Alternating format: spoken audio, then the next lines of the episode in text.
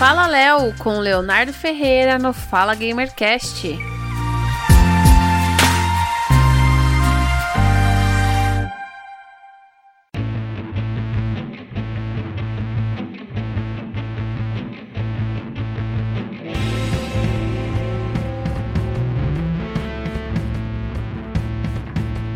Seja muito bem-vindo ao Fala Gamercast. Eu sou o Léo e esse é o Fala Léo. Tem muita coisa envolvendo o mundo dos videogames que a gente não tem noção de como funciona. E uma delas, com certeza, é a parte de negociação, de compras e vendas de uma empresa de videogame.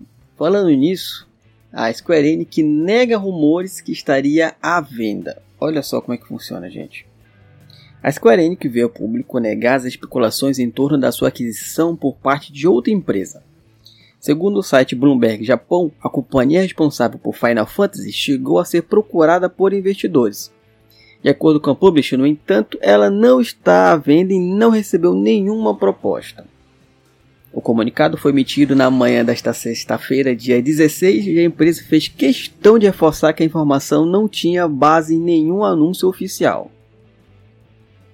A Bloomberg reportou hoje que existe interesse de muitos compradores na aquisição da Square Enix. No entanto, o noticiado não tem base em nenhum anúncio da Square Enix. Nós não consideramos a venda de a companhia ou qualquer parte do negócio, nem recebemos ofertas de terceiros para adquirir a empresa. De acordo com o Dr. Toto, analista da indústria de games, as ações da Square Enix chegaram a subir em torno de 14% durante o episódio. Em seu Twitter, Toto mencionou que é, abre aspas, é muita coisa lavada em conta do tamanho da companhia em um único dia, fecha aspas. Segundo David Gibson, outro analista, isso pode ter sido, abre aspas novamente, apenas banqueiros tentando aquecer o mercado, fecha aspas.